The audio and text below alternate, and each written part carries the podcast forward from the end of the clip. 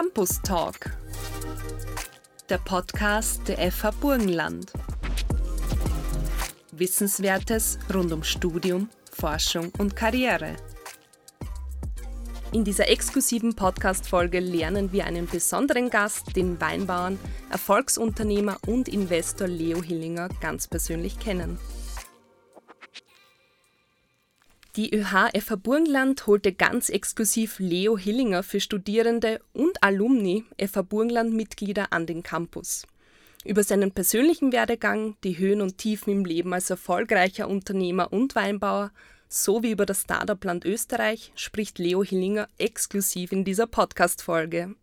Ein herzliches Hallo, Herr Illinger. Grüß euch miteinander. Leo Hillinger, der Name ist Begriff. Sie sind bekannt für Ihre eigene Weinmarke, Ihre Schlagfertigkeit und zudem sind Sie auch Investor in der Show 2 Minuten 2 Millionen, der Puls 4 Startup Show, sehr aktiv. Ihr Leben ist sehr vielfältig und Sie selbst sagen von sich, Sie sind Weinbauer mit Leib und Seele und viel mehr als nur das. Wer verbirgt sich hinter, man kann es so sagen, der Marke Leo Hillinger? Ja, hinter der Marke verbirgt sich jetzt mittlerweile schon äh, ein ganzes Team, aber im Prinzip äh, bin sie und meine Familie vor allen Dingen und das ist das Wichtigste. Also genau das verkörper ich ja. Also das ist ein Familienbetrieb. Meine Mitarbeiter sind auch meine Familie, das muss ich auch sagen.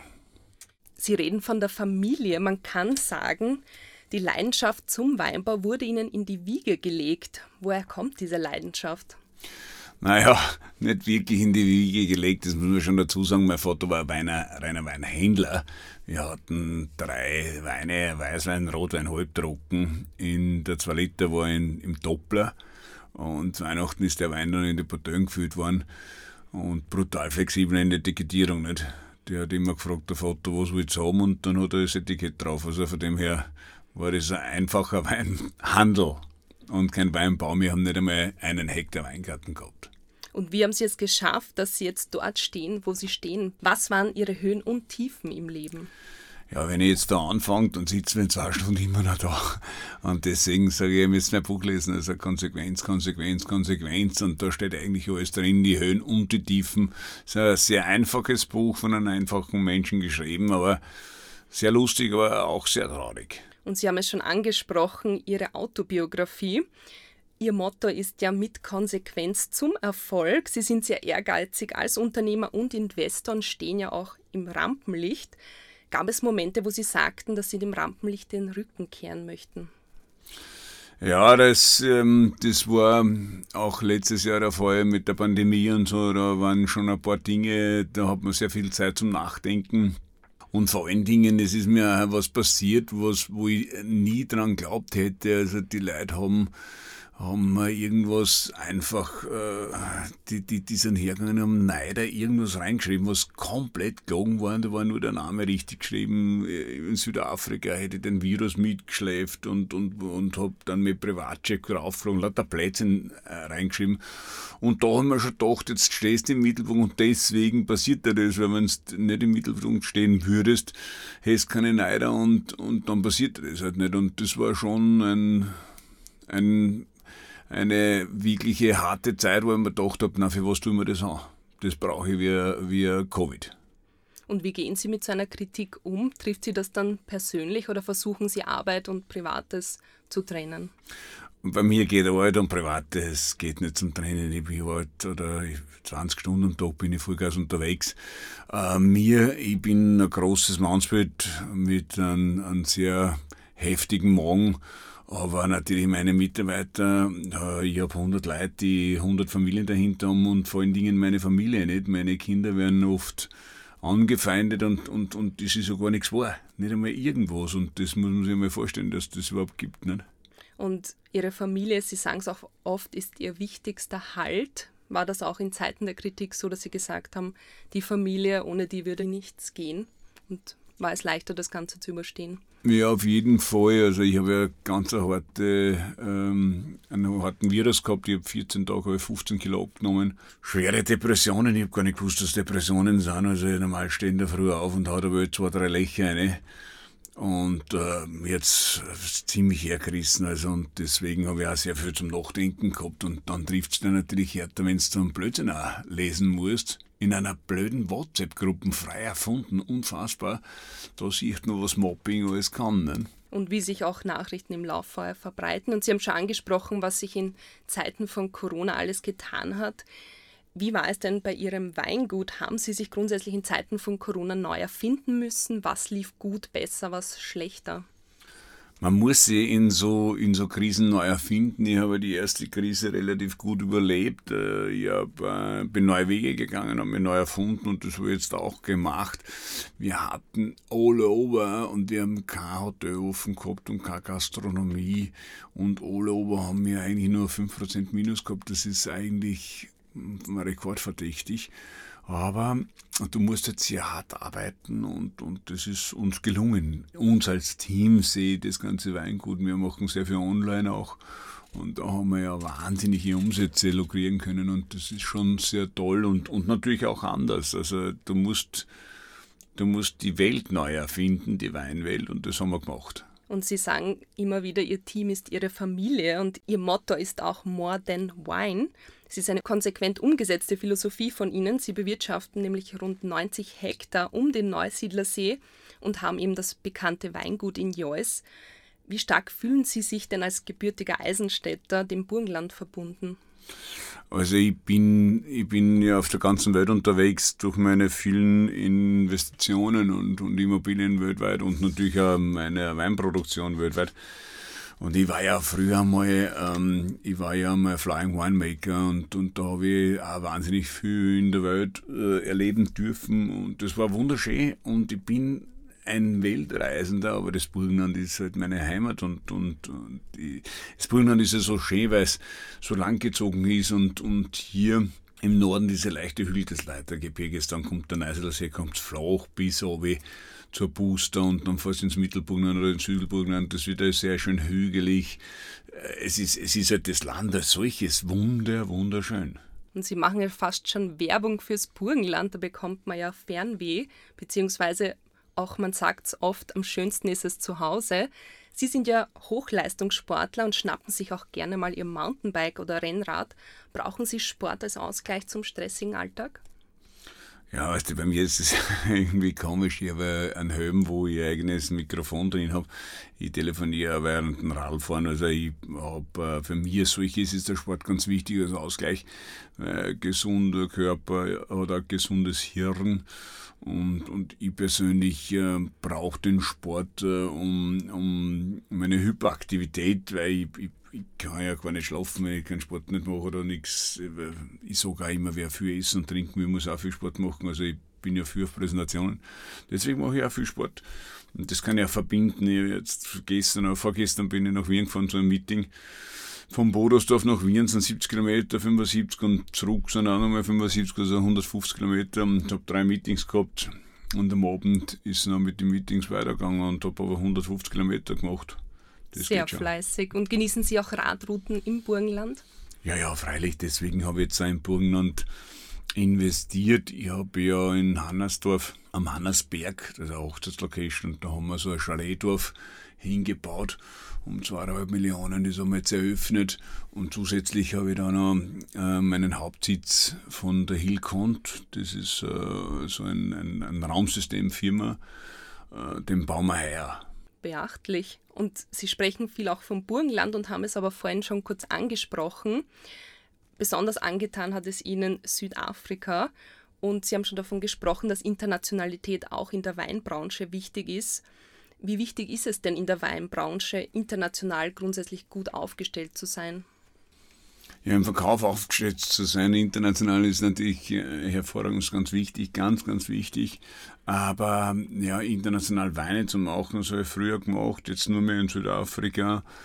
Äh, aber international zu verkaufen, es ist ja so, wenn du hergehst und einen Samen immer mit der Hand säst, irgendwann einmal werden meine Kinder herkommen und mit einem doppelt großen Mähdrescher ernten und das ist eigentlich das, was ich mache. Ich gehe in Länder rein, wo wenige da sind kann man gut aufbauen und, und meine Kinder werden das dann weitermachen und, und dann irgendwann einmal die Früchte ernten, die ich gesät habe. Aber man muss auch auf die nächste Generation äh, ein großes Auge werfen. Bei mir ist es so, ich bin ja Biologe und das kann ich dann ganz entspannt an meine Kinder weitergeben und die können dann schauen, dass sie entweder weiter aufbauen oder wenigstens da halten. Ne? Sind Ihre Kinder Ihre größten Fans? Ach, das glaube ich nicht. Also, ja, also meine Kinder, glaube ich, dass die ziemlich, äh, sie sagen es jetzt nicht so raus, dass sie da, aber ich glaube, sie, sie respektieren das schon sehr, was ich mache. Und, und ich habe ein sehr gutes Verhältnis, weil mit meinem Sohn jetzt einen Monat in Kalifornien, wo ich früher mal selber war, Anfang der 90er, war Wahnsinn. Diese lange Zeit äh, zu sehen, was sie da alles da hat und, und wie, die, wie die ganze Weinentwicklung war, war Wahnsinn. Damals schon impressive und, und mit dem Burm, den, der fängt schon so jetzt auch eine Lehre an im September in Krems und, und dann meine Tochter wird auch einsteigen, also beide werden einsteigen, also da habe ich nicht so viel falsch gemacht. Ich glaube, Respekt ist auf jeden Fall da, Fans, schwierig. Das heißt, Sie nehmen sie auch mit und zeigen ihnen ihren Alltag, ihren Arbeitsalltag.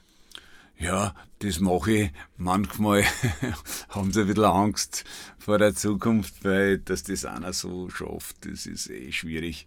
Und, ähm, und vor allen Dingen, ja, dass ich so bemerkt habe, ich habe gesagt, ich meine, ganz ehrlich, wie ich alles so alt war wie ihr, war eigentlich ein kompletter Wappler.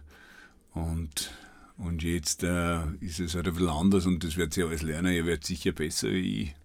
Heißt, sie werden auf jeden Fall reinwachsen. Und weil wir von jungen Talenten auch sprechen, ich habe erst unlängst einen Instagram Live-Talk mit einer Mitarbeiterin von Ihnen gemacht, die bei uns den Bachelor Information, Medien und Kommunikation studiert hat und erst vor kurzem fertig wurde. Also herzlichen Glückwunsch auch von mir. Sie hat gesagt, sie möchte gern den Master Internationales Weinmarketing noch bei uns studieren und dazu meine Frage, wie wichtig ist auch in Ihrem Team Bildung im Bereich Wein? Ja, das ist ein ganz wichtiges Thema. Wir, wir bauen unsere Mitarbeiter auf. Ich habe äh, schon ganz gute Stories hinter mich gebracht. Ich habe Mitarbeiter aufgenommen, die waren Teilzeit im, im Dings, im Verkauf und, und dann zum Schluss war, war, war die eigentlich meine rechte Hand und, und das Marketing und, und Verkauf alles gemacht und ist jetzt da in einem anderen Weingut sehr gut, ähm, in einer sehr guten Position. Ich baue meine Mitarbeiter alle auf, von unten geht das die nächste Stufe nach oben, manche wollen sie verändern, dann gehen die, dann kommen meine anderen nach, du musst jedem eine Chance geben und schauen, dass du die einfach ähm, aufbaust und, und so eine kleine Schmiede baust im Unternehmen selber, dann weiß ganz genau, was auf dich zukommt. Und Sie haben es kurz angesprochen, wie wichtig ist denn Marketing und sozialen Medien in der Weinbranche? Ja, das ist ganz, ganz verdammt wichtig. Also ich habe ähm, meine Marketingchefin, die jetzige eingestellt, zu der habe ich gesagt, die gibt jetzt 100.000 Euro, wo würdest du das investieren? Äh, Im Printmedien oder, oder online? Sagt sie, ja, ich tät alles in online und das andere, da immer ein paar Zeitungen dafür kaufen. Sind Sie selbst aktiv in den sozialen Medien? Ach Gott, überhaupt nicht. Ich bin so ein, ein Muffel, aber ich, ich habe auch keine Zeit. Ich habe äh, das Einzige, was ich mache, ist, äh, es gibt so, so eine App, die heißt Strava, das, wo sie so Radfahrer international verbinden können. Da bin ich brutal aktiv. Also ich glaube, ich habe, keine Ahnung, ich habe die meisten ähm, Follower, Follower von ganz Österreich oder vielleicht äh, auch in ziemlich Europa in, in einem privaten, also ohne Profi zu sein.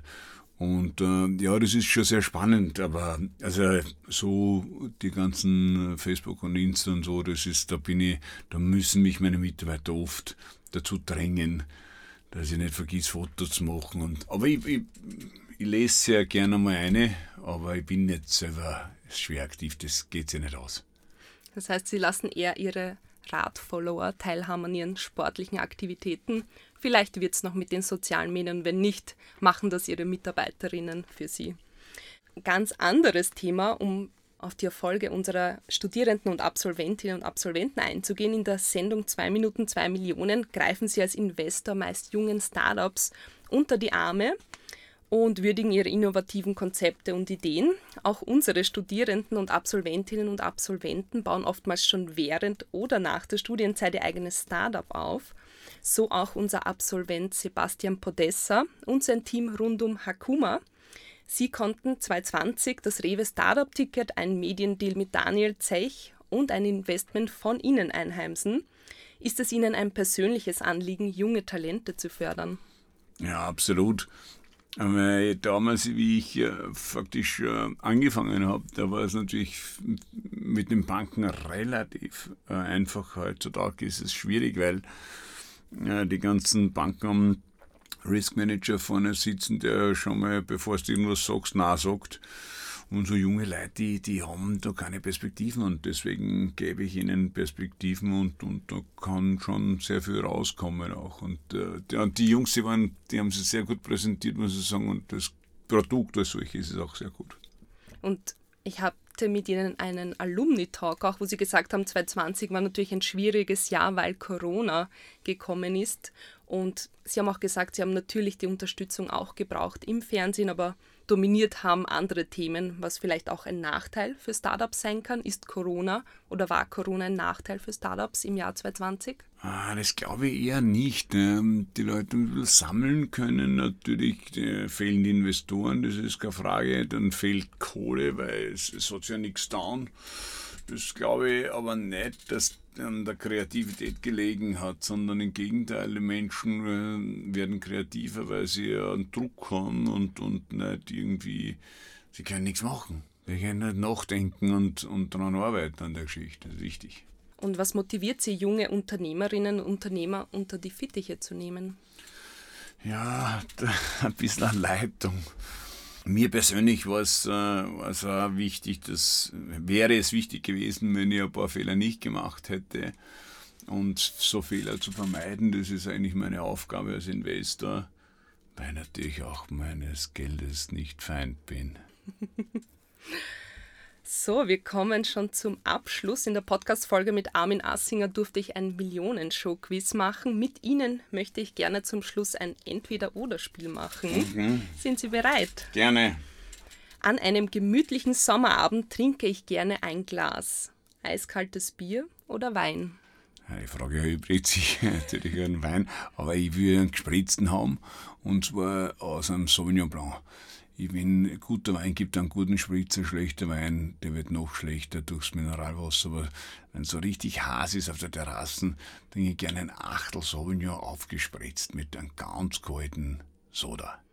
Ein sehr guter Tipp für den heißen Sommer, der uns bevorsteht. Nächste Frage. Wenn ich die Wahl habe zwischen dem Burgenland und Südafrika, dann lebe ich lieber im Burgenland oder in Südafrika? Im Burgenland von April bis Oktober und von Oktober bis April in Südafrika. Genauso mache ich es. Je nach Wetter. Nein, nein, das ist immer so. Nach der Ernte bin ich fertig mit der Welt. Da fliege ich nach Südafrika und bereite die nächste Ernte vor und das ist bis April. Und dann fliege ich wieder auf. Also ich habe zwei Sommer. Wenn einer sagt, du hast nur mehr 20 Sommer zum Leben, dann sage ich, nein, ich habe 40. der Sonne entgegen sozusagen. Am liebsten trinke ich Weißwein oder Rotwein? Ähm, Im Sommer, datumsmäßig kann ich sagen, aber im Sommer immer natürlich weiß und im Winter rot. Okay. Ganz definitiv. Natürlich gibt es dann Essen, wo man nur Rotwein trinkt, aber grundsätzlich im Sommer weiß, im Winter rot. Es ist natürlich immer Ausnahme, aber aber es gibt auch einige, die im Sommer gerne Rotwein trinken. Ist das so ein No-Go in der Weinbranche? Oder es gibt ja Leute, die in Dubai Skifahren nicht. Also Guter Vergleich. Ja. Und die letzte Frage. Um mich voll auszupowern, schnappe ich mein Mountainbike oder meine beiden Kinder? Ähm, es ist, äh, um mich wirklich auszubauen, schnappe ich mir mein Rennrad und Mountainbike.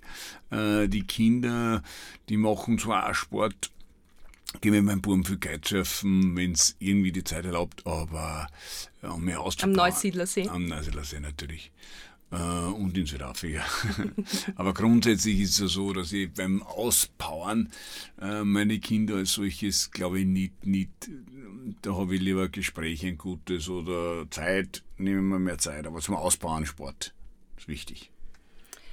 Mit Konsequenz zum Erfolg, ein Sportliebhaber Leo Hillinger. Vielen Dank für die Einblicke und ich wünsche Ihnen noch weiterhin alles Gute. Dankeschön.